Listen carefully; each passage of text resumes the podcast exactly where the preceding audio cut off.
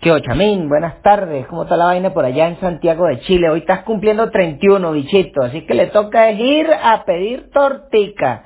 Y por lo menos que le destapen un gato negro. Hoy es el día de San Rubén Estilita, que es una figura histórica del Antiguo Testamento, quien es el primero de los hijos de Jacob, que es la primera piedra de la fundación del pueblo de Israel. Pero mientras tanto, en España, los arnosos comunistas se han dado a la tarea de hacerle la vida de cuadritos a su majestad el rey emérito don Juan Carlos de Borbón, este español de 82 años, y ya varios resorts en el mundo se preparan para recibir la visita y la estadía de tan regia figura, lo que no se portan los peorros comunistas como Pedro Sánchez y el coletas sarnoso del Pablo Iglesias, porque ningún hotel querrá tener en su palmarés que fueron visitados por estos sarnosos, por estos rábulas, estos rateros de siete suelas, mientras que cualquier hotel de 20 estrellas va a querer mostrar y chicanear con la presencia de un rey y que continúe de vacaciones en sus instalaciones. Es más, ¿cuánto se puede comer el rey en un día?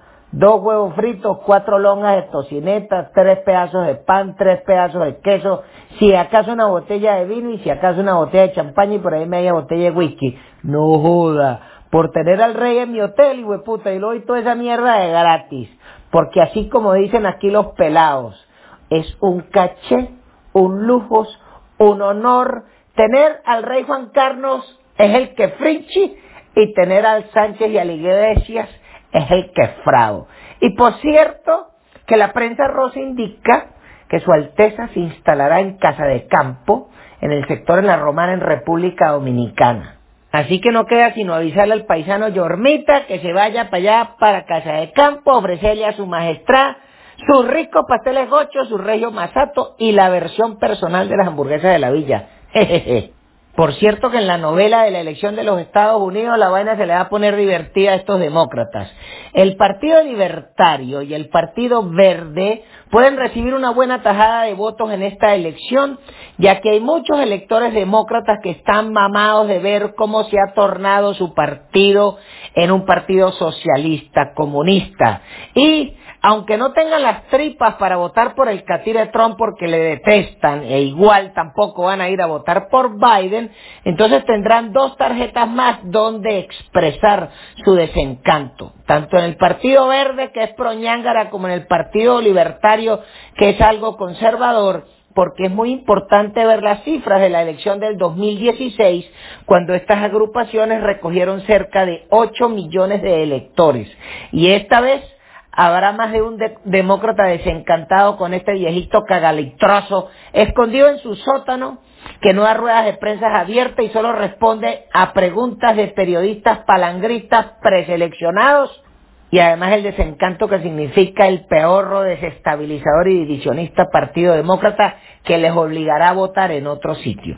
Y hace rato lo terrible es que se produjeron dos maracas de explosiones en los depósitos del puerto de Beirut. Y los videos que uno observa se ve una explosión inicial con una quema en el sitio y luego se produce una maraca de explosión con un efecto colateral en una onda expansiva que pareciera un depósito de armamento convencional, pero de tal porte que esta explosión llegó a abarcar varios kilómetros a la redonda con un efecto devastador y ahí van a tener que contar los muertos por cientos y los heridos por miles porque esa verga es una berraquera. Calcule usted que si una granada de cañón de 120 milímetros tiene un radio de 50 metros, imagínese esta vaina que estaba llena de explosivos. Está la cantidad de explosivos que lo que queda es ver qué va a suceder, pero lo que hay que evaluar es quién tiene el músculo financiero suficiente para adquirir tal cantidad de material explosivo y para estar en un sitio clandestino, porque si fuera un depósito de munición del Estado del Líbano, pues estuviera en otro sitio más resguardado, pero no aquí en el puerto. Entonces, claro, ya salió un oficial del gobierno libanés diciendo que era que allí había un cargamento de nitrato de sodio que fue confiscado hace más de un año y que estaba allí guardado. Sí, pero sí toche, ¿no? Qué conveniente dar ese chorro de baba, me lo maman. Esa mierda seguro que era un guardijo por ahí el señor Nasrallah de Hezbollah y se les voló para la mierda. Ahora, lo que tiene que estar es pendiente la gente aquí es de no ir a ese supermercado iraní que montaron en Caracas,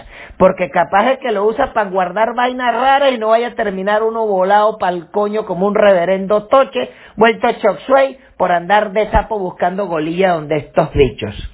Y por cierto que anoche hubo una comunicación vía Ouija de ultratumba con el conde del Furrial, porque todo parece que pusieron a un imitador de voz, pero un imitador peor, coño, le hubiesen pagado, no joda, a cualquiera de los señores que hacen ese trabajo aquí, que lo hacen muy bien. Pero seguro que la comunicación en el canal de la Ouija se les mezcló con una línea de jodedores de MobileNet y apareció otro ser.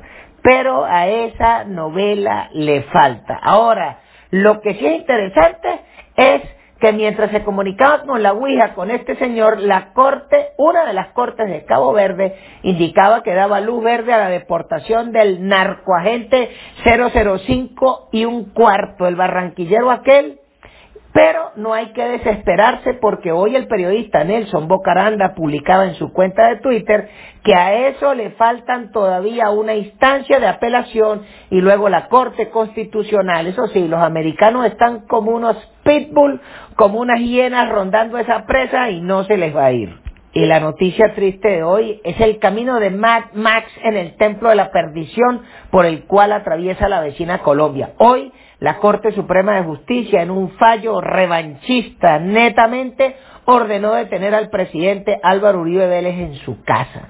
Básicamente una causa política. Mientras que los bandidos de la FARC nunca han sido presentados en, en tribunales, nunca han tenido que rendirle cuenta a la justicia y mucho menos resarcir los daños y pagos a miles de víctimas y familiares de víctimas colombianas qué tristeza por la hermana Colombia, y ver a los colombianos cómo se están comprando sus tickets para ir a un chiquero a jartar excremento, así como nos volvieron a nosotros nuestro país un chiquero esta manga de maleantes comunistas. Bueno, pásela bien por allá en Santiago que yo me voy a jartar helados en Topping Cream ahí en Barrio Obrero. Chao, chao.